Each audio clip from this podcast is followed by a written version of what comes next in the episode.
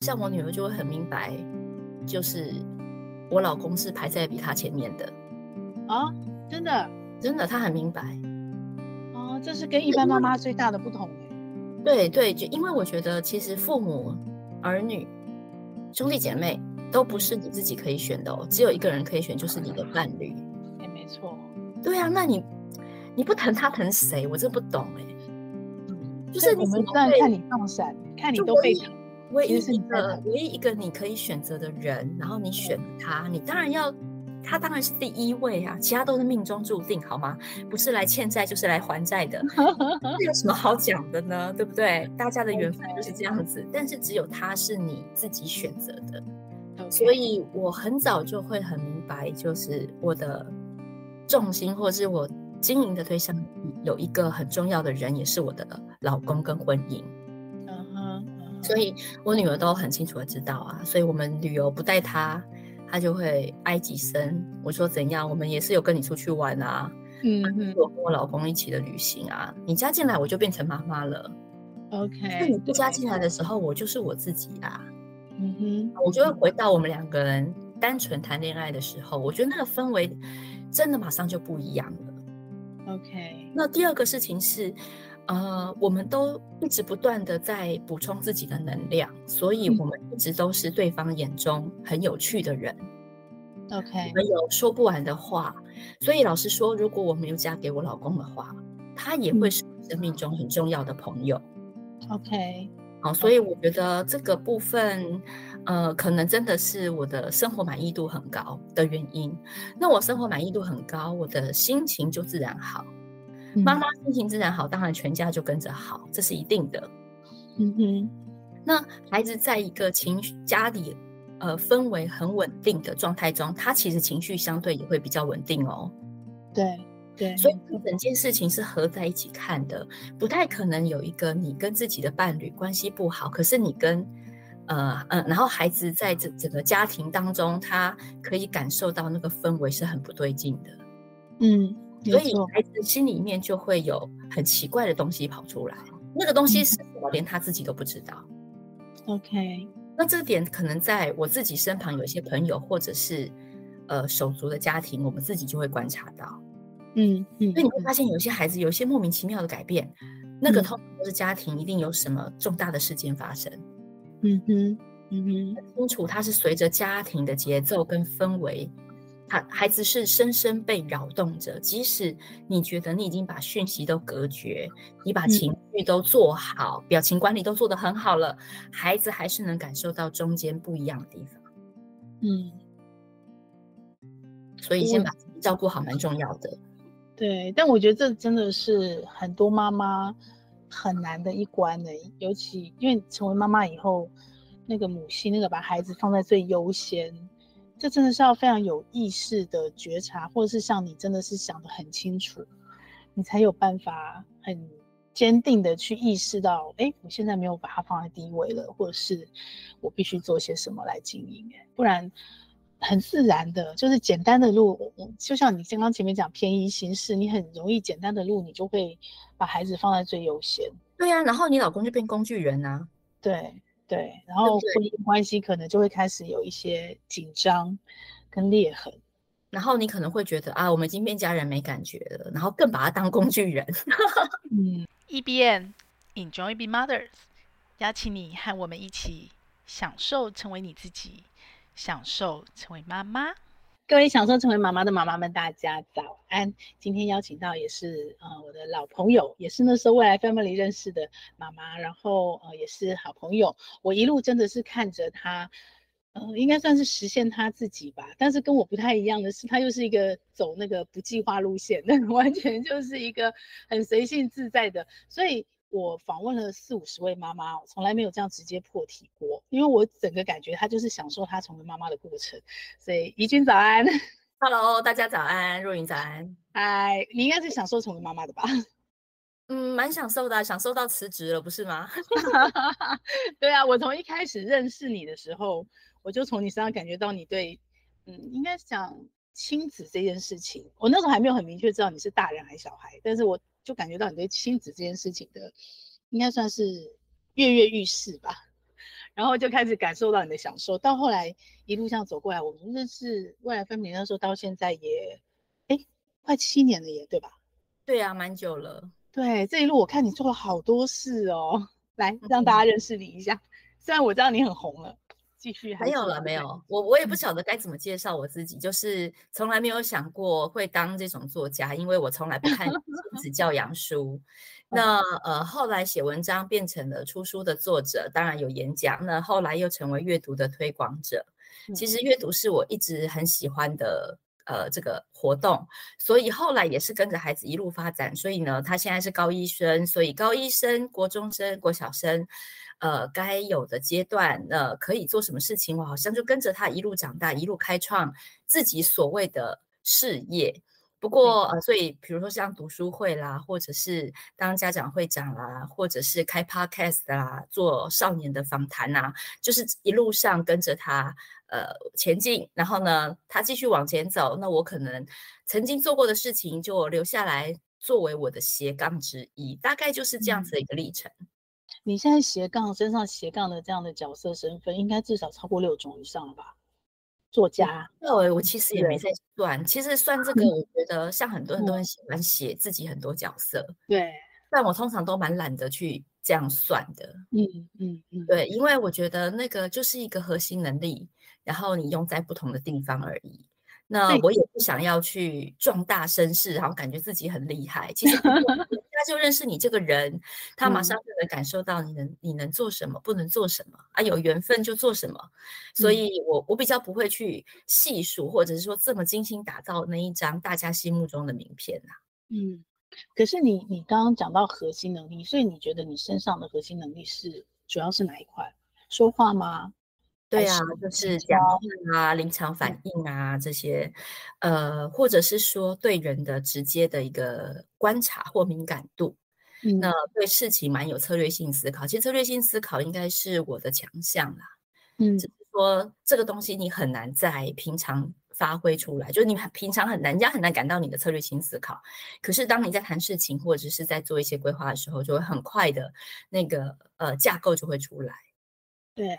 但有趣的是，这样的一个核心能力，一般我们会觉得说，这比较像是商商场上或者是一个职场行为上一个非常关键的核心能力哦。可是我觉得他你把这个跟教育、跟亲子，呃，应该算亲职，不是亲子，嗯，我觉得这个整个运用的很好诶，整个融合的很好诶。我觉得策略性思考最受到，应该最受用的是自己的人生，嗯。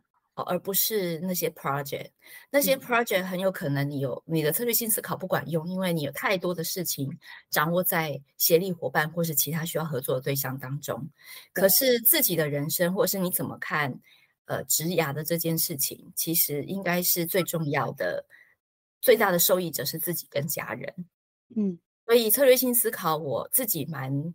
我一直在思辨的这个领域，呃，琢磨蛮多的书籍或文章，也是因为我觉得大家思考的时候很容易呢，层次不对啦，或者是目标不明确。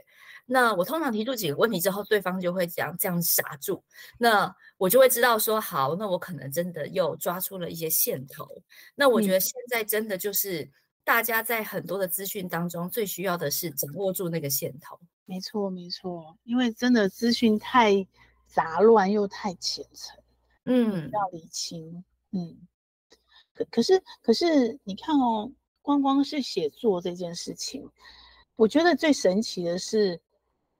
你的每一个主，像有的作家，他其实是很脉络很鲜明的这样子。我我不确定这在你的策略里面是怎么定义，但是会一路这样走下去，你很明确就可以把它定位在某一个作家。嗯、那我们说你是亲子作家，好像又不是亲子作家，因为你也不竟然只写你跟孩子的事情，你也写到内向小孩，你也写到防灾，你也写到阅读各种不同面向解读的阅读，整个很跳痛诶、欸。然后可是你又在累积。嗯所以我觉得这是一个很神奇的，这是什么策略啊？呃，一般人都会想说，我好像要经营某一个项目吧，哦，嗯、那这个项目就会变成了我的专业或标签。但是我刚刚说我的核心能力是策略性思考，是沟通，这些都不算是一个领域。那、嗯、呃，我算是一个很快可以掌握事情重点的人。嗯，那既然是这样的话，为什么我不能运用在我所关心的议题上？所以我写的东西就是我关心的议题。好，比如说那个就代表你的当下这样子。对，而且它就变成是，哎，我用了我这个核心能力去接触一个妈妈们很担心的事情，可是她又想不清楚，她又不知道该怎么办。那我们不就是应该 这样的能力去把它梳理清楚，然后我自己就能安心的过活吗？所以，像安全教育就是《爱的生存游戏》那本书，其实最近推出了线上课程。哇，那还有新的线上课程？线上课程是声音的有声课程。因为它其实用听的就可以。那呃，我觉得这个出版了六七年，一直到现在，其实没有第二本在讲同样的事情。对啊，你的主题都非常的鲜明，而且。很，所以我去，对，所以我去幼儿园的时候，我就会发现幼儿园点播这个题目跟国小特别多嘛。那因为他们的孩子还小，那家长也很恐慌，刚成为家长没多久，就要面临这么多不同的环境风险或是人身安全的风险，但他们又不晓得该怎么教。嗯。那我觉得这就是我当时的困境啊！我当时因为社会事件觉得很害怕啊，小孩个性又这么内向，那你要他做的事情他都做不出来啊。嗯。所以。那该怎么办呢？好，所以我们就把这件事情弄清楚。那同样的像，像呃内向小孩也是一样，对对，因为大家都在 ADHD、ADD，对不对？对，都在受到那个注意力不足、比较过动孩子们的这个注意。他的确注意力不足，但他抓住了大家的注意力哈、哦。所以这些比较安静、内向、高敏感的孩子，是不是就、嗯、呃被边缘化？反正他也不想让你在意他嘛。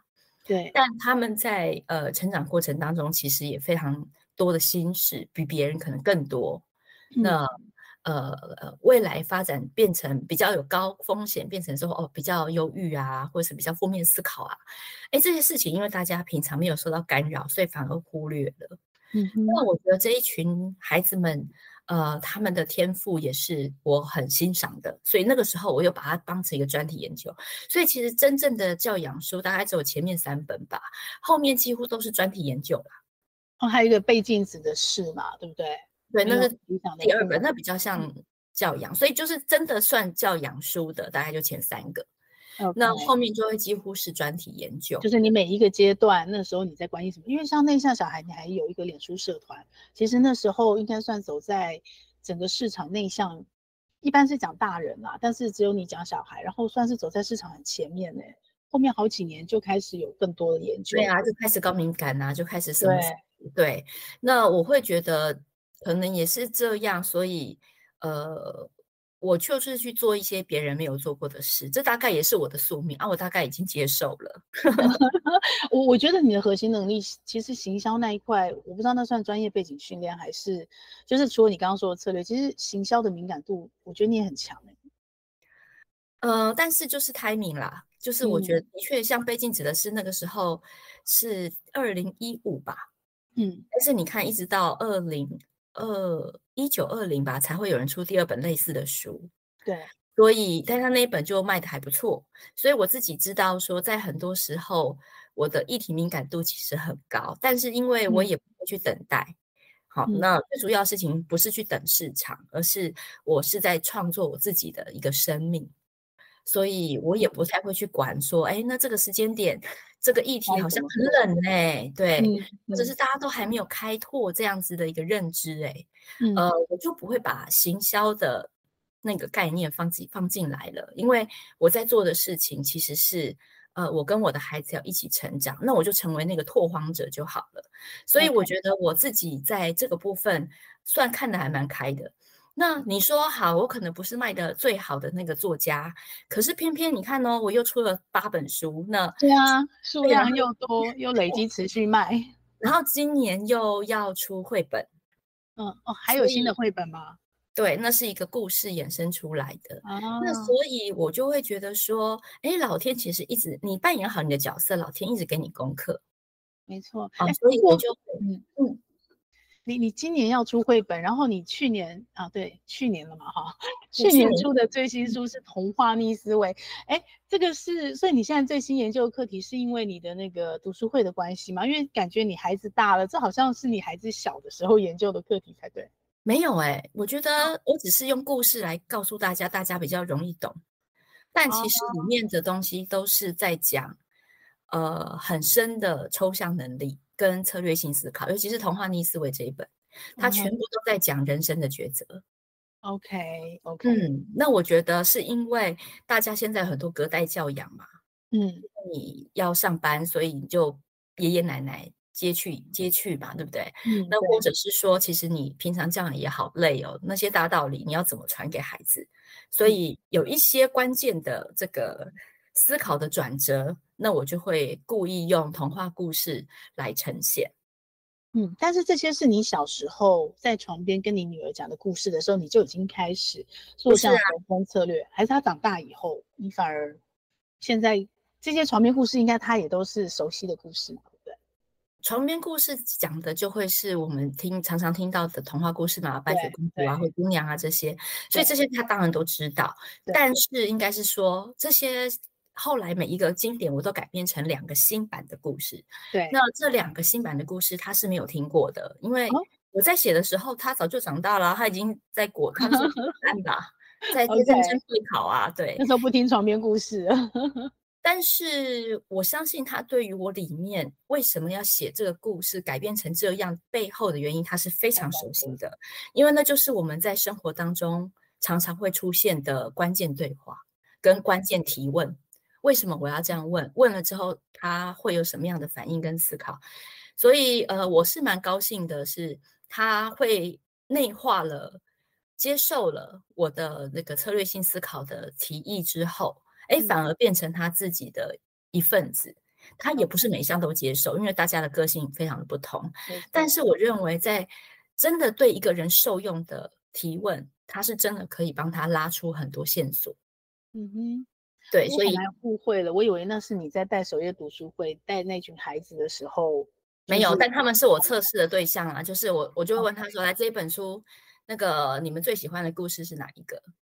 改编的版本，对那我就会发现说，其实孩子最喜欢的是没有竞争的故事，这是孩子的天性吗？对，所以你看，我们每个人都没有人喜欢跟人家比来比去嘛，可是我们。呃，整个社会都要人家跟你比来比去嘛。对，现实生活中一直被比较。对，所以这个比较的概念、跟竞争的概念、跟输赢的概念，其实是我们自己要想清楚的，那个才是痛苦的来源。嗯哼。所以你这样一路顺势而为，中间都没有遇到过挑战吗？没有一些现实的冲突，或者是还是真的就是这么的自在，一直往前流动？我我不知道那些事情对人家来说是不是叫做挑战，但对我来说，如果除非说我真的我的孩子发生什么事情，对对我来说是挑战，其他的事情我都不会觉得是挑战。它是一个过程，就是我不太清，就就像是我以前上班好了，对，其实我也很少认为我有碰到什么挑战，因为挑战这件事情感觉是你很不想面对，然后又必须面对的一个困难。啊，因为你是想面对的，你的前提，因为我没有觉得它不应该发生啊，就是任何事情过程，比如说写书写不出来，这算挑战吗？算吧，但是我就觉得啊，怎么会发生啊？这哪一个作家不会发生呢？啊，你有写书写不出来过？我我想说你都是 很顺的一直写，我想说这是这是会怎么挑战呢？这讲出来很丢脸吧？OK，可是专案啊，因为你中间还是有执行专案过，所以像专案这种要协调要克，就是。怎么讲？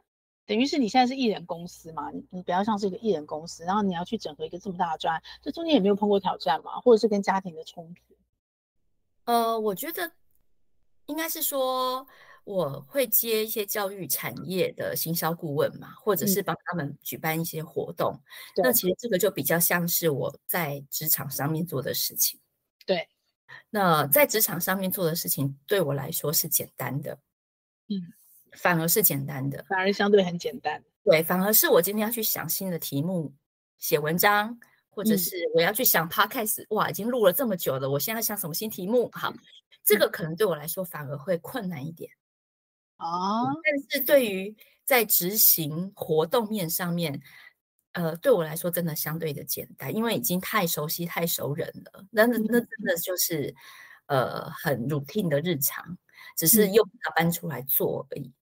那因为现在，呃，如果我在职场上面，其实我也算工作二十几年了。那你看，如果是二十几年的资历，你再去做一些相对简单的事情，其实你在看这些事情的高度是不一样的。没错，没错。那你会承受的情绪也相对的变很少，会比较平静。对，因为你该看的都看过了嘛，你该吃大风大浪过了，对，所以你现在就反而觉得，哦，OK，好，那就来处理吧，这样子。嗯，可是那像首页图书，呃，应该算图书馆嘛？嗯、你们那个读书会的空间，那样的一个经营跟营运，对你来讲，应该算是一个比较全新的、全新的一个视野或尝试吧？对，所以我也没有在经营啊。其实当时我就没有认真要经营，只是大家都觉得，哎，你盖了一个，不是你你空间，立了一个首页图书馆。对，那因为我并不想要被绑住那个时间，那我也没有、嗯、还没有想说要请一个人在那边干嘛干嘛，因为我也不卖餐饮，也不卖干嘛，好，对，那我也不卖书，我就是希望变成一个读书的地方嘛。所以我老实说，首页的确是在这几年我比较呃佛系经营的一个部分，它还是会比较是读书会的小朋友，嗯、或者是我们社区在举办一些活动的时候的一个据点，嗯。那未来会怎么发展？就是等我想说，呃，可能重心一些转移，或者是有新的想法的时候再说。我也不会刻意的说，好哦，那我忽略它了哦。所以我现在开始要来好好的经营它哦，也没有，嗯、我也不是这样的人，就是哎，feel 还没到，那就先这样吧。所以我发现你的没有计划的无为中，其实很多事情是等待很重要，你好像都会让它慢慢熟成，对不对？然后自然而然就发生了，是这样吗？对啊，我在等待我自己呀、啊，等待我自己想去做那件事再做啊，不要为 做而做啊。那那个时候有需求，因为读书会流浪在各个独立书店中间，大家疲于奔命嘛。对，所以我后来有租了一个地方，可是因为那地方不是自己的，所以很没有安全感。对，就随时随地都可能又被取消啊，或什么。对，所以才会动了一个念头。那你就会发现哦，我就是被推着走，有这个需求，好，我去解决，好，看到一个什么不错的机缘，好，那我来做这件事。嗯，所以我我觉得那个等待的意思是说，你把自己不断的充实好，那自己有更多的能量之后，那个能量溢出的时候，就会是新的事件的发生。那你自己的能量都还没有到。那你就要想东想西想南想北，开这么多战线，看起来好像外面很威武，但事实上很空虚，嗯、那个就是焦虑的来源。没错，没错。所以我所以我从来不会想要去拉太多的战线，但是当然我知道在别人眼里我是一个看起来你的战线很多耶。对，但是那个就是跟着我的兴趣啊。你看我的能量多到那个地方多出来了，我就开始去做那件事，所以你就会发现那个是一个。flow，那就是一个流，能量流出来，他想要流到哪里去，我就跟着他流到哪里去。因为当你能量很够的时候，做那些事情都非常的简单。OK，等于我们看到的那个很多是你的一个横切面，可是实际上你的那个横切面是一个很深的纵切面，慢慢堆叠跟累积，等待出来的，对吗？对，那我平常就是会乱看书啊，嗯，然后呃，就是到处去。找新鲜的事情啊，就是新鲜的事情跟生活对我来说其实是蛮重要的，所以呃，我觉得很享受当妈妈的原因是你真的跟孩子在一起的时候，会有很多新的领悟跟发现，因为他跟你是不一样的人，没错。嗯，所以我发现说，哎，他跟我是截然不同的人，很有趣啊。所以我从一开始小时候，我就那么觉得有趣的原因是，就把它当成一个新的东西在研究啊。嗯，天哪，你怎么会这种反应？我的妈，我从来这辈子从来 好好玩哦，你怎么会这样？然后就发现啊，他背后有一群人跟他一样哎，带着好奇，你是不是比你的女儿更好奇啊？对这个世界？哦，可能是哦，我觉得，嗯。嗯但是我觉得这样一路听过来，我相信很多妈妈应应该跟我一样，我就跟你说我好羡慕。对，就是很很多赋予母亲的角色或妈妈的角色，其实有很多的既定或应该，或者是说有时候不尽然是社会文化给的框架，是妈妈自己对自己这个角色就有一些，呃，你说是期待或者是框架。可是我不确定，我觉得你身上好像没有太多这样的框架。然后感觉整个很自在，那你家人跟你的互动跟角色的关系，他们对你这所有的顺流的发展，他们扮演的角色又是什么？怎么支持吗？怎么样支持你？嗯，应该是说，我的确，我自己的原生家庭的妈妈就是属于框架很多的。嗯，那我身旁也有，我以为我的好朋友不是框架很多，但没想到她当妈之后也是框架很多的。当了妈才发现。对，因为每一个人的面相真的不一样，他是朋友的角色，跟他他他是妈妈的角色，那个个性是可以完全不一样的。没错，没错。好，那我发现这些人背后这些框架来自于焦虑。嗯。那那个焦虑来自于不安全感。那为什么会这样？因为他没有把事情想清楚。嗯，他没有把事情想清楚，不是说他不认真，而是他没有把这件事情挖到底，所以他会因为表象的变化而开始觉得很焦虑。嗯，那我不我不会这样子的原因，是因为我把每一件事情都想清楚了。如果我今天很担心，好，举例来说，比如说，嗯、呃，他现在是。高中生了，所以就会国中生了，就会开始有类似恋爱的那种经历。对，对。他有一天就跟我说，他要跟一个男生去西门町，OK，单独去干嘛干嘛看电影啊什么的，然后问我可不可以。好，那我这件事情就会哎，马上勾起我的焦虑。国中哎，然后要跟一个男生单独出去，哎，好，那所以我我的想法就会是，哎，我想说不可以。可是我又觉得，他呢，他告诉我了实话，甚至是不可以的话，他以后不会告诉我。没错，没错。那我就会去想，我要不要知道他以后的行程？我要不要得到他的信任？要。所以我这件事情不能说不可以。嗯，因为不然的话就会跟我小时候一样了嘛。我们永远跟编一套理由，一套行程，但是做什么。对，那这个是不是反而更危险？嗯。对，因为我完全忽略了，我完全掌握不到他真正的行程。好，那如果我不想变成这样的话，我该怎么做？我在担心什么？我就会继续问。嗯，问你自己，呃、担心他的安全吗？对，我就会自问，我就会问说安安全吗？诶，他是不是诶这个对那个环境不太熟悉，所以他有可能迷路啊？人家乱带他也不晓得该怎么办，只能依赖那个男生。嗯，第二个是我可能不认识那个男生啊，这个人长得圆的扁的。第三个就是西门町好复杂的地方哦。嗯，然后接下来就哦，他们是可能是小情侣啊，会不会有一些其他的事情发生？好，对，那这些事情想起来就是你的焦虑。除了这些事情，假设这些事情都不存在，你当然就会说好，那你跟同学去嘛。没错。好，那既然这样，我就应该解决的是我的焦虑，而不是跟他说不可以。嗯，那我就会告诉他，你对西门町熟吗？他说不熟，我说那你们要去哪里看电影？他就告诉我、嗯、哦，国宾大戏院这样。OK，好，那我们早一天，我们把西门町弄熟，我们把那附近的道路全部走遍。因为你平常也没有去玩，他也不是动漫咖，所以他对西门町很陌生。OK，好，所以我们就去花了一个下午去走走完，走完之后就告诉他说，电影院是电影院，MTV 是 MTV，嗯，好，目的空间有很多不同的，但都可以叫看电影。OK，我们就会告诉他这件事情。嗯，然后呢，这个男生的手机好留给我。OK，那时候我女儿还没手机哦，但是他愿意留那个男生的手机给你，他愿意啊，因为这很信任。然后哎，我不会乱打，他这这点他倒蛮相信的啦。对，这个信任真的是日积月累的。对，所以我就跟他说，那我不会答，但是我需要知道他的手机。嗯嗯，好，这些事情全部都讲完了，好，你可以去。嗯、我说，但是我还是会很担心，所以我会在附近。那个附近不是不是在西门町附近，就因为我们家离他蛮，我觉得我会在中山堂，OK，咖啡店。Okay. 好，OK。那如果你万一有事的话，你会知道我离你很近。嗯嗯嗯嗯。啊，那我至少也觉得地理上我离你很近。啊，这就是我安我自己心的方式。好，那这样可以吗？嗯、在这些条件具足之后，你可以跟他单独出去看电影。OK。这就是我在处理事情的方式。可是，呃，那经过这件事情之后，可能我又对他的信任感我也增加了嘛。没错，没错。那他对我的信任感也增加了嘛。对。但是我们要把事情搞得这么复杂哦。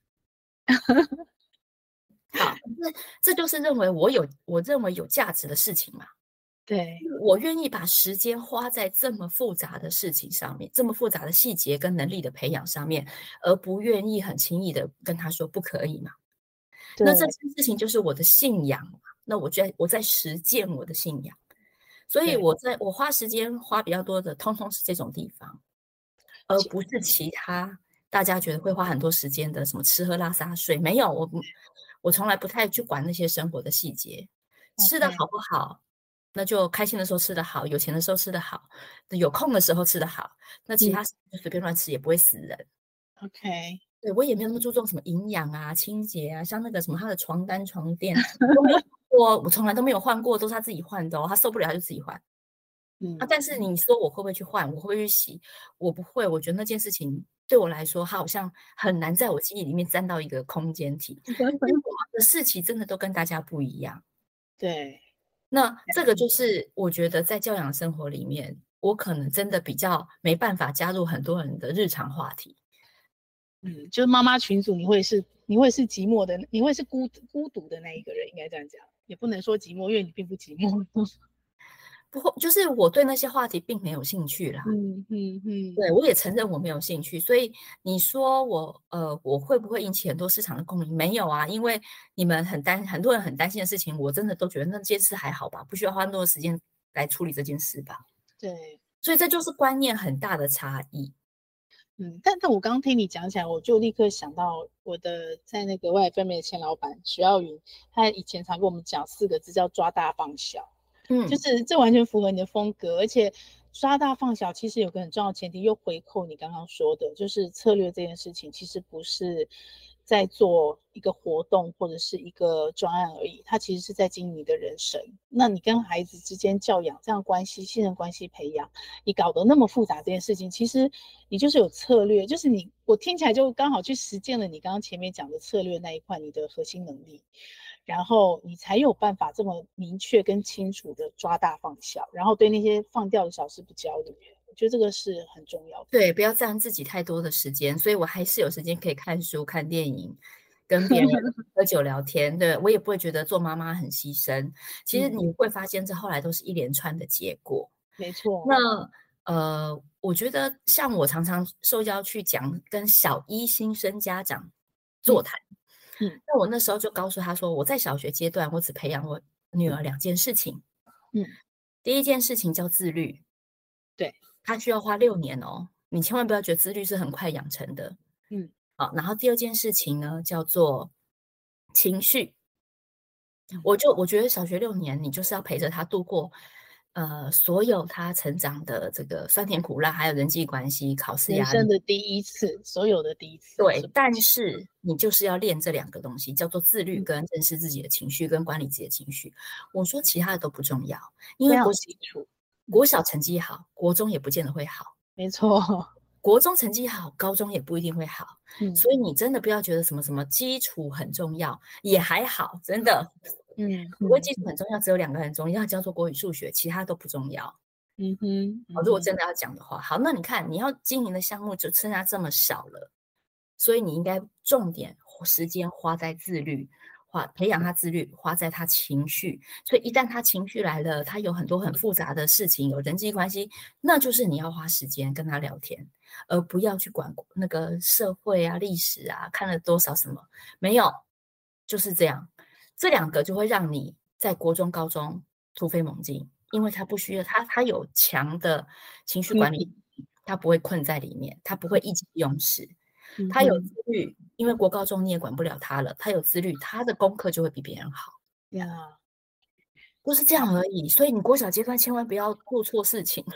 画错，但我必须说，自律跟情绪这两大块讲起来好简单，就两，可是它其实很复杂，它是相对难的。你要父母要投入的时间跟心力，绝对比 take care 小孩子国文、历史、数学考几分，或是考什么科目来的，我觉得难呢。难很多。对呀、啊，所以他才要花六年呢。可是为什么要在国小阶段？因为那是最有时间的六年呐、啊。没错。国高中不可能了，没有这个时间了。我觉得孩子也不会理你了。对，你如果国小没有那基础，他不会理你了。没有错，所以我才说，其实国小阶段你真正要打的怪是这两个，嗯、这两个 OK 了，你国高中不会有问题，你反而是后起之秀。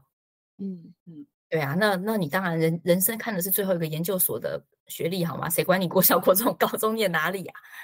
嗯，所以这件事情你也想得很清楚、很透彻。你才能够那么自在的当妈妈。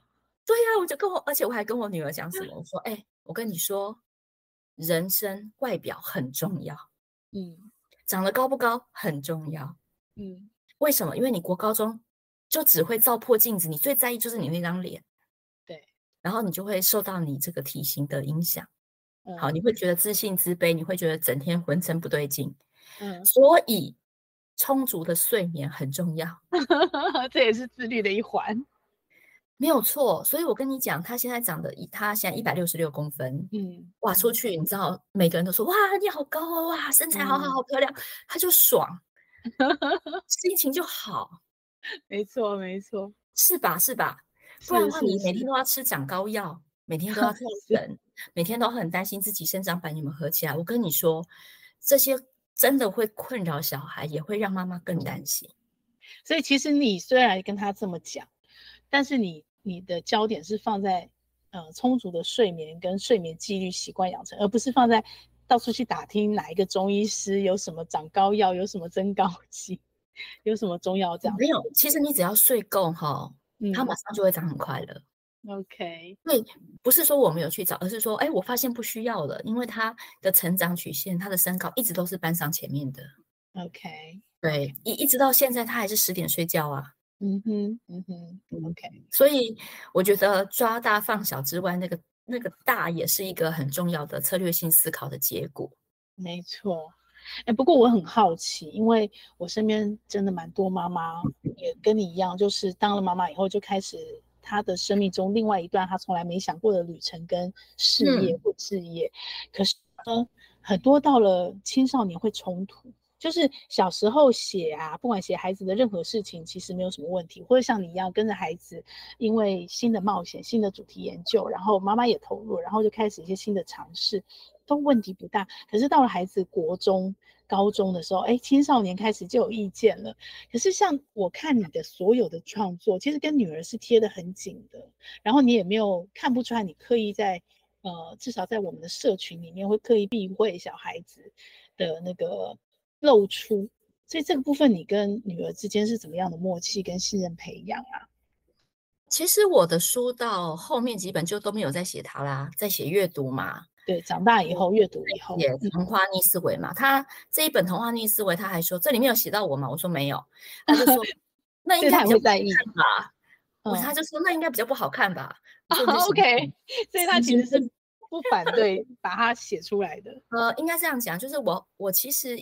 我的我的写作的议题跟他贴得很近，但我不会只有看到他，OK，所以他不会是我的写作题材，他是我写作灵感的来源。嗯，有点像那种心理咨商师，他们写一本书，可是其实里面是大量大量各种不同的故事去堆叠。对啊，因为我还有读书会，很多的孩子故事可以写啊所以我还有演讲，很多人的这个个案可以讨论啊，所以我不会只有写他，只是说.哦。跟他在一起，我会明白什么议题是很重要的。嗯，嗯，那那个议题就会是我来研究的议题。应该说，这个贴近的方法跟别人只把眼光写平常我们的对话什么那是不太一样的。那第二个事情是，呃，他的确不喜欢露脸。我我其实现在除了私人脸书偶尔他会恩准我露脸之外，恩准。对，其他我也不太会去，呃，就是放他的照片，但有时候会写一些他的故事。小故事，比如说他跟同学之间的什么故事，这样，那他会看到啊，嗯、他还会问我说：“哎，那所以大家的反应是什么？他比较赞成谁的说？” 就他也会好奇，他就把它当成一个填调。OK，然后我就跟他说：“哎，我觉得你要露脸一下，你偶尔刚让我露一下脸，我觉得你露脸的照片那个按赞数都很高，哎，你是流量密码。”然后他听了就会很爽，说：“哦，是哦，我流量密码。”我说：“对呀、啊，你是流量密码。”偶尔让我露一下，这样。就我们比较像，我的眼界不会只有他了，应该这么说。但其实，在青少年，在国中、高中，我是刻意的拉开我跟他之间的距离。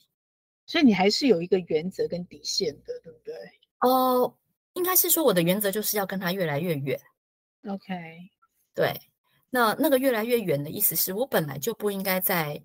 给他太多的意见了，嗯哼，因为我要给我要帮他养成的能力，其实在国小国中都差不多完成了，嗯，那所以除非他现在有事情来问我，嗯，好，比如说他有什么决定，他觉得嗯怎么样要来 consult 我的意见，嗯，那我就会跟他做分析啊或什么，那或者是说可能在日常生活中，哎，我看到了什么需要提点的事情，我就会稍微提示他一下，或是提醒他一下。那否则的话，我们现在在对方生活当中的那个比例其实是越降越低的。嗯，但是我很好奇，比方你刚刚说睡眠习惯这件事嘛，嗯、然后你你其实等于是威胁，呃，我所谓威胁力又不是负面的，就比方说你会用长高、用外表来来鼓励他嘛，让他自己也享受到那成果，所以好好睡。可是我们知道现在台湾，尤其是疫情后啊，高中生三 C 其实是很很难戒除的，然后所以普遍青少年都会晚睡。那像你女儿已经。过了那个长高期的那个诱因期，然后他现在会跟着周围的同才会受影响吗？还是说他就已经非常独立的走出自己一条路，不会受到同才的影响？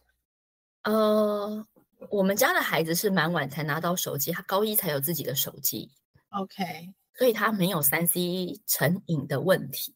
OK，OK，、okay, okay. 那这个也是我们很刻意的去维护。嗯哼。那所以我觉得在高一，像他考完会考那天，我们就去买手机了嘛。所以那个号称是他人生重要分水岭嘛。对。所以他就是拿了手机之前，我们就我有跟他提醒说，哎，这会有一个蜜月期啊。嗯嗯。那因为他在国中阶段，他也有 FB 啊、Line 啊、IG 啊，其实他都有，因为他都是用电脑去登录嘛，只是没有手机而已。对，他在其实我认为社群的需求是必须要满足的。嗯，但是它不要变成那个随手可以被切断的零碎时间的那种习惯。OK，我就看了，随手就看这个东西，其实比较难戒。对，所以那个时候我在他拿到手机的时候，我有我也有提醒他这一点。嗯，所以呃，在接下来他拿到手机之后，跟他念书的时间，其实现在高中生有非常国高中生，其实非常多的作业都在电脑上面。没错，没错，你几乎没有办法分辨他现在在干嘛。没错，那这个时候自律就很重要。所以我们那时候是告诉他说，嗯、呃，手机就放在你不要触手可及的地方。嗯，那你可以有专心的手机时间，这个我也不会去打扰你。OK。建议你把它分开。那偶尔他还是会犯规啊，你就会看到说，哎，怎么对着电脑一下下，然后又开始在看手机了嘛？好，对。那这个时候我就会问他说，你现在在休息了吗？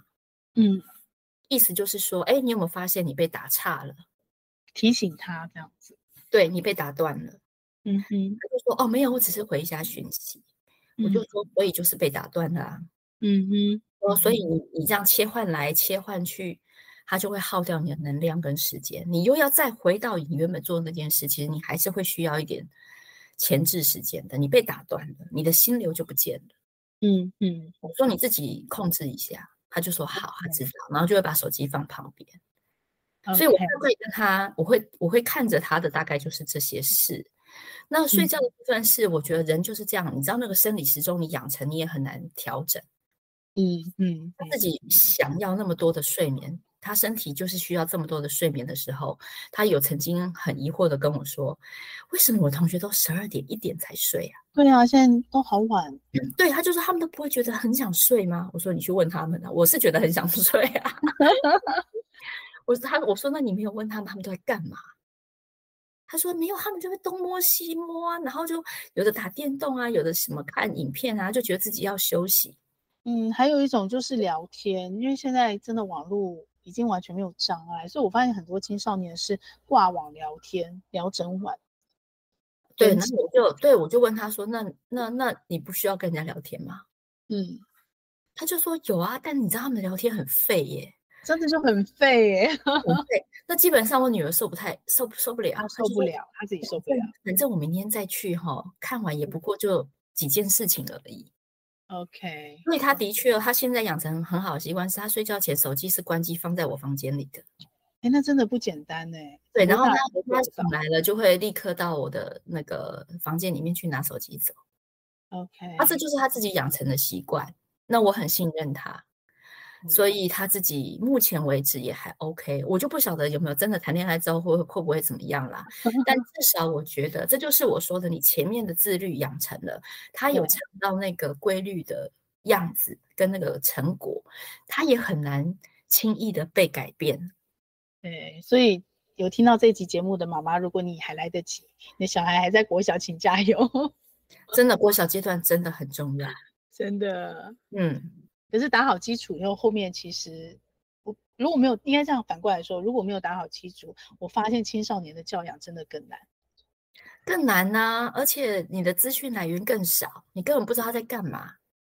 对，我我曾经有有想过，哎，就我小时候，嗯、呃，我们那时候真的资讯没有那么多，环境也没那么复多复杂，而且我们学校一开学，老师就是全班的电话、同学电话、家长都知道的，所以我如果突然哪一天到哪里，我妈找不到我，其实都还有电话可以打。嗯，但是现在小孩都没有了，都在自己的手机里。对啊，所以如果你我们又不会去偷看人家手机的话，你真的是整个。就消失了，真的就消失了耶！他就在另外一个平行时空里，怎么活你都不知道。真的，真的，所以真的不一样了。好，请大家妈妈们，如果不想太焦虑，像想像那个怡君一样那么自在的话，小学很重要两件事：自律，嗯，还有你一定要好好的那个把自把那个小孩子那个什么，你刚刚说一个是自律嘛，然后另外一个习惯是，呃。哎，我想一下，我也是，我好，我好被安慰哦，连作者自己都忘了。跟你聊着聊着，我突然哎，还有一个是什么？我脑子就钝了。情绪。哦，对，情绪这么重要的事情，我们俩为什么都忘了？对，对，因为情绪真的太复杂了。然后他们要了解自己，也是从情绪开始。没错，没错。嗯，哎，不过女儿这样过关了，你另外一个是你老公，你们俩真的是常放闪哎，我觉得。也是好羡慕，我觉得很多妈妈其实，呃，成为妈妈之后，呃，应该说本来嫁给一个男人之后，尤其是成为妈妈之后，其实她比较难做自己的，很多时候压力是来自于另一半。可是常看你在脸书上放闪，你们两个似乎没有这样的问题。嗯，的确是没有啊。你要教我们每一年读书吗？对，都会有自己的，我们两个自己的旅行。好棒哦。对，所以。呃，我不知道，像我女儿就会很明白，就是我老公是排在比她前面的啊，真的，真的，她很明白。哦，这是跟一般妈妈最大的不同哎。对对，就因为我觉得，其实父母、儿女、兄弟姐妹都不是你自己可以选的哦，嗯、只有一个人可以选，就是你的伴侣。哎，没错。对啊，那你你不疼他疼谁？我真不懂哎。嗯，就是你们在看你放闪，看你都被疼。唯一一个唯一一个你可以选择的人，然后你选了他，你当然要他当然是第一位啊，其他都是命中注定，好吗？不是来欠债就是来还债的，这有什么好讲的呢？对不对？大家的缘分就是这样子，但是只有他是你自己选择的，所以我很早就会很明白，就是我的重心或是我。经营的对象有一个很重要的人，也是我的老公跟婚姻。嗯哼，uh uh huh. 所以我女儿都很清楚的知道啊。所以我们旅游不带她，她就会哀几声。我说怎样，我们也是有跟你出去玩啊。嗯哼、uh，huh. 我跟我老公一起的旅行啊。你加进来，我就变成妈妈了。OK，那你不加进来的时候，我就是我自己啊。嗯哼、uh，huh. 我就会回到我们两个人单纯谈恋爱的时候，我觉得那个氛围真的马上就不一样了。OK，那第二个事情是，呃，我们都一直不断的在补充自己的能量，所以我们一直都是对方眼中很有趣的人。OK，我们有说不完的话，所以老实说，如果我没有嫁给我老公的话，他也会是生命中很重要的朋友。OK，好，所以我觉得这个部分。呃，可能真的是我的生活满意度很高的原因。那我生活满意度很高，我的心情就自然好。嗯、妈妈心情自然好，当然全家就跟着好，这是一定的。嗯哼。那孩子在一个情绪家里呃氛围很稳定的状态中，他其实情绪相对也会比较稳定哦。对对。所以整件事情是合在一起看的，不太可能有一个你跟自己的伴侣关系不好，可是你跟。呃呃，然后孩子在这整个家庭当中，他可以感受到那个氛围是很不对劲的，嗯，所以孩子心里面就会有很奇怪的东西跑出来，那个东西是什么，连他自己都不知道。OK，那这点可能在我自己身旁有一些朋友，或者是呃手足的家庭，我们自己就会观察到，嗯嗯，所以你会发现有些孩子有一些莫名其妙的改变，那个通常都是家庭一定有什么重大的事件发生。嗯哼，嗯哼，清楚，他是随着家庭的节奏跟氛围他孩子是深深被扰动着，即使你觉得你已经把讯息都隔绝，你把情绪都做好，嗯、表情管理都做得很好了，孩子还是能感受到中间不一样的地方。嗯，所以先把自己照顾好蛮重要的。对，但我觉得这真的是很多妈妈很难的一关呢，尤其因为成为妈妈以后，那个母亲那个把孩子放在最优先。这真的是要非常有意识的觉察，或者是像你真的是想得很清楚，你才有办法很坚定的去意识到，哎，我现在没有把它放在第一位了，或者是我必须做些什么来经营，不然很自然的，就是简单的路，就像你刚刚前面讲便宜行事，你很容易简单的路，你就会把孩子放在最优先。对呀、啊，然后你老公就变工具人啊。对。对，然后婚姻关系可能就会开始有一些紧张跟裂痕，然后你可能会觉得啊，我们已经变家人没感觉了，然后更把他当工具人。嗯嗯，对，那请问工具人对你会有感觉吗？不会有感觉啊。嗯，嗯，那你在指使工具人的时候，那个心态又是什么呢？对，如果今天换成是你，你是那个工具人。你会开心吗？嗯、不会啊，人家把你当成一个煮应该煮饭，你就你就 keep put 啊。我会觉得你的老公被当成工具人，他会觉得理所当然，这是一个男人应该承担的责任呢。嗯，那你是不是也非常的性别不平等？嗯，对，所以我觉得事情想清楚之后，你就会明白，哎，好像我们也。很性别歧视的在要求别人呢、欸，只是别人不能这样要求女生哦，因为现在讲女权嘛。可是事实上，我们也很刻板印象的在要求很多男生做他们应该做的事情，那个应该不就是也是一种歧视吗？嗯，没错。所以我们在你的社群上看到的感觉是放闪，是羡慕，可是实际上对你来讲，那也是一个想得很清楚的人生的策略选择，跟你应该算是已经算生活的一部分了，很自然而然了，对吗？对啊，我都没有觉得你在放闪。我想说，不过就是夫妻合照，大家是有需要惊恐成这样？怎样？你不合照是？哎，不只有合照，好不好？除了合照，我们还有拍手，没有了吧？有啊，这个节什么庆，然后那个什么小贴心，然后那个什么小礼物，很多啊。我觉得这一点也很重要啊，就是你有没有察觉人家为你做的事情啊？对，对，对不对？比如说像，其实虽然是放闪，可是其实也是你的一种表达，对不对？道谢、道爱、道歉、道别。嗯，应该是说我们在日常生活中，我是很常把这些事情挂嘴边的啦。OK，所以就算社群没写，他也知道。对啊，他现场就会收到 feedback 啦。OK，哦，那只是说，我觉得，呃，讲出来哈，有的时候是更让他觉得，哎，我被看见，我很骄傲啊，强化跟放大。对，或者是说，其实我也蛮以他为荣，以这个婚姻为傲，嗯，对不对？那他就会更开心嘛。人就是这样正向的鼓励嘛，他只会越做越多嘛。那你越做越多，爽的不是你吗？对呀，这不 是很好的一件事。你只要动动嘴巴，动动手指，人家就可以对你更好。你干嘛不做呢？哎，所以你会撒娇吗？我超会啊。OK，这是这这有什么？这是最。全天下最简单的事情，过往的这个多少什么剧什么传都是告诉你了。你不撒娇的那在想什么？看了这么多剧都还没有学会重点吗？嗯，其实唯一的重点在这里而已。就是真的，男生就是吃这一套，没有别的，不管什么星座都一样，好吗？哎，那你女儿会因为你会撒娇而会撒娇吗？她不会，她很冷，她是一个很冷面理性的人。OK。对，她的个性就是那样啊，她就算害怕死了，她就是个面瘫人。我就说你这是面瘫哎、欸，你没有什么表情哎、欸。对，我觉得你们家三个人三个个性都很鲜明哎、欸。没有，他跟爸爸比较像啦，他跟爸爸是比较像，对，他们都是属于比较敏感，然后比较内向的人，特质蛮强烈。那我先生是还加了雅思，对对，那他的话还好。他小时候应该也有，但是后来慢慢光谱就开始移动了。他的成长，因为还好是跟我在一起，所以就开始。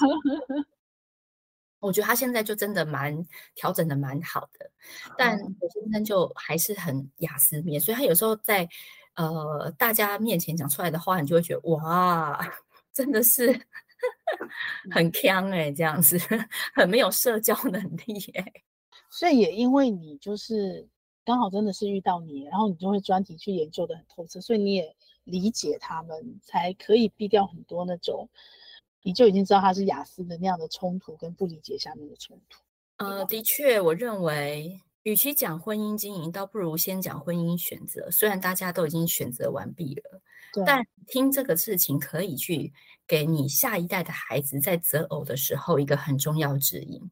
嗯，其实经营很轻松，一定代表我们两个有极高的默契跟相似度。没错，尤其是价值观。所以我每次都说，我不太喜欢谈婚姻经营，是你在选哦，如果你选了一个大魔王。那那就很难呐、对不对？嗯嗯嗯，我我我能理解啊。比如说，我可能可以对我先生撒娇，但是如果我换成我前男友的某一两位，我可能撒娇不起来耶。OK，同样都是我哦，嗯，对不对？所以我的意思是，看人很重要。那看人不是代表瞎看看外貌外外表，不是，嗯、而是说你真的会被打打动你的那个点是什么？有些人是钱，有些人是经济。有些人是外表，那有些人是个性，嗯、有些人是才华。对，好，所以你自己要很清楚你在判断人的弱点跟你会被人家吸引的点是什么。比如说，嗯、我我的女儿可能就会被很幽默的人吸引，因为她面瘫人嘛。对，她就会去找那个哇，讲话很好笑，然后随随便便就可以让气氛很轻松，她也会觉得很轻松，而她可能很容易就被这样的人吸引了。嗯哼，开始每一个人都是这样去找互补的，嗯嗯，是互补的，能不能相处下去，那就是另外一件事。没错，那个可能后面的经营就要花更多力气。呃，或者是说，如果今天像我跟我老公也是很互补的，OK，可是我们在价值观是几乎一样的，OK。我们在做电视的那种，比如说电视的心理测验或是什么，我们几乎以前唐老师不是还有在上电视那个心理测验吗？对对。我们几乎每一题做出来都一模一样，哇哦，嗯，非常的明显，所以我们不太可能在议题上面会有歧义，嗯，但是我们表现方式非常的不同，嗯，所以等等于是你们可能个性互补，可能你们的成长背景也互补，你们很多行为爱好或许偏好也会有点互补，然后彼此就可以满足彼此的好奇跟热情，可是你们的底层的价值观是非常一致的，对吗？是。是，所以今天假设你今天嫁的一个老公跟你的价值观不一致，你因为别的事情选择了他，排在优先顺序，这没有对错，就是你当时优先顺序选了这个人，可是你就会后来就会发现，哎，很多家庭出现什么问题？老婆坚持要念私校，老公觉得没必要。对对，这就是价值观了，这就是价值观。老公觉得一定要出国，嗯，老婆觉得为什么一定要出国？嗯，我为什么要存这么多的钱？我们为什么要这样子过活？哎、欸，我这样听起来，价值观其实歧义跟冲突最大都会反映在子女教养上，对吧？没错，你说对了，因为那是他意志执行的下一代。嗯、对，他意志展现，他权力展现的那个面相，其实是在小孩身上。嗯，所以在夫妻之间，反而可能还在父母那个层面还可以撑住，嗯、但是一旦有了孩子，变成父母以后。这个价值观的这个影响可能就会变得更大了。对啊，或者是你看他吃喝拉撒睡，对不对？什么东西都要用最好的，对，或者是什么东西都要最有机的，对不对？对，很多很多哎，每一个选择其实都会是反映你们自己的价值观，因为你的孩子是一张白纸，真的是任你任你挥洒嘛。没错，没错。嗯，所以我的意思是说，有的时候你真的看到有一些家庭面临这样子的困境的时候，嗯。那你就会知道，他们夫妻感情在此时此刻绝对是冲突的。嗯哼，因为会感觉到彼此最深的、最重要的价值观其实是背离的。嗯、他可能成为他最瞧不起的那种人。嗯嗯嗯。那你说这样子的人还能相爱，还能撒娇吗？很难，因为你已经在那个对立的氛围了。没错。那你解答我一个很大的疑惑，哎，同样一个人可能不是他会不会撒娇，是他对。不同特定的人，有的人可以撒娇，有的不行撒娇。对，为什么？因为这个人可以让你放松、放开自己，所以你才能够去做那件事。嗯、可是，如果这个人是他做出来的事情是你最讨厌的那种人会做的事，你怎么可能呢？所以这就已经不是婚姻经营的问题了，而是你必须要先在不同的价值观当中，先找到能够继续下去的共识。嗯，没错，嗯、没错。哦，我跟你这样一直聊下去，我们会没完没了，什么都可以开一个新话题，独立的研究话题。OK，那嗯，我想问一下，你此刻此时已经除了刚刚说的绘本最新的绘本之外，已经有一个新的什么样的想法或者是计划，顺着你的那个流，等待酝酿熟成，二零二四会出现吗？呃，我觉得我只有一个比较大的方向是比较成型的吧，嗯嗯，就是我可能会增加很多我。呃，用讲话产出的机会，嗯哼，嗯，那就是不管现在不是都是了吗？Podcast 主持或者是那个，对啊，就是说这这个部分的多元性，我可能如果有机会的话，我就会多多去争取。OK，甚至有机会可能是主持电视节目吗？这个这个这个梦想有点大，但是如果有机会，我当然很开心啊，对不对？就是说。不一定啊，你可以 You YouTube 频道，也可以开节目啊。可能吧，但我就很懒的，要有人帮我先做好前面啊，我没有办法处理 IT 事件哦。哦，对，好像 Podcast 一样，要有人帮你搞定这些硬体的东西。对，因为我自己是很不喜欢做那些事的，我可以花时间在想内容，但其他事情我不想管。好，但这这这当然也是我的一个呃策略思考啦，因为我做那些事情做不好嘛，嗯，那当然就是需要其他人来一起协助。那我的意思是，可能二零二四年我会加强我在用说话、用呃这个主持这个部分，然后跟大家做最多的互动，然后呃增加这个部分多元性。如果有这样子的机会，我应该会把它排在蛮前面去实践的。嗯，太棒了，好期待。嗯。嗯，那如果总结我们刚刚前面聊了这么多，从一开始破题，你是我唯一一位妈妈一开始就在讲享受成为妈妈这个角色的。那我们把它总结成一句话，你觉得最重要的关键心法或者是秘诀的话，你会跟其他妈妈分享哪一句话？呃，就是应该是说，好好的把自己的生活过好吧。嗯。其实把自己生活过好是一件不简单的事，因为你不会依赖别人去充实你的生活。嗯，所以我们太多人都把别人的事情塞满自己的生活，一方面抱怨，对，可是一方面，如果这些人都不需要你了，你真的知道自己要干嘛吗？嗯嗯，很多人是不知道的，他只会说，我可以追剧啊，我可以买衣服啊，我可以干嘛干嘛。对，那些东西都是事情，但是你没有生活，嗯，所以你是空的。那我觉得，呃，把自己好好过生活这件事情，你自己就会成为一个很迷人的人。你知道，很迷人的人，你的孩子就会自动的过来，他会想要知道你的意见，他会看到你这个人，觉得你很棒，你很有趣，你很着迷。嗯，所以，嗯，把自己好好过好，就会是对别人最大的负责。OK，那也可以给别人更多的能量。OK，对，我觉得可以给你身旁周遭的人正能量，大家都会很很想跟你在一起。嗯，那我不觉得这就是我们最需要的亲子关系或家庭关系吗？对，没错。所以好好过生活，把自己过好。嗯，我觉得这个是最根本的。如果你要问我的话，嗯，OK，好哦，妈妈，我们一起来。放自己多一点，不是只是去按摩或排个时间去做一些什么吃喝吃好吃的，然后玩好玩的而已。那应该是整个很深层的，从刚刚已经讲到的策略面开始，然后自己最重要的是什么事情想得很清楚，然后把自己的生活过得很有趣，很很。做自己喜欢做的事，探索自己吧。如果还不知道自己要做什么的话，嗯、也没关系，从现在开始就探索自己。对对，就至少你花一些时间跟心力在自己身上，嗯，去尝试新的事情，对，才有办法像他一样从头到尾，真的是想说成为妈妈。我真的是从一开始这样一路看过来，然后从他开始离开职场，哎，你我们认识那时候，你刚好。刚离开嘛，对不对？刚开始做自己现在所有的事情，对啊，然后这样一路，我真是看他一路真的是很享受到现在，中间没有什么波折。对啊，对啊，好，我们一起努力的把自己的生活过好，一起享受成为妈妈。下次有机会我再找怡静来聊喽。嗯，好，祝福大家，谢谢大家，大家，然后大家记得去买他的新书哦，《童话逆思维》。然后小学的妈妈赶快看，然后赶快培养你孩子的纪律跟情绪。这次我记住了。OK。OK，拜拜，拜拜，拜拜。这个节目会在各大 Podcast 平台播出。如果你喜欢我们的节目，欢迎你把节目分享给你的亲朋好友哦。也非常的欢迎你留言告诉我你想听什么题目，告诉我你享受成为妈妈的诀窍。也欢迎你在我们的说明栏有一个联署签名，跟我们一起签名，一起享受成为妈妈，享受快乐，也享受痛苦。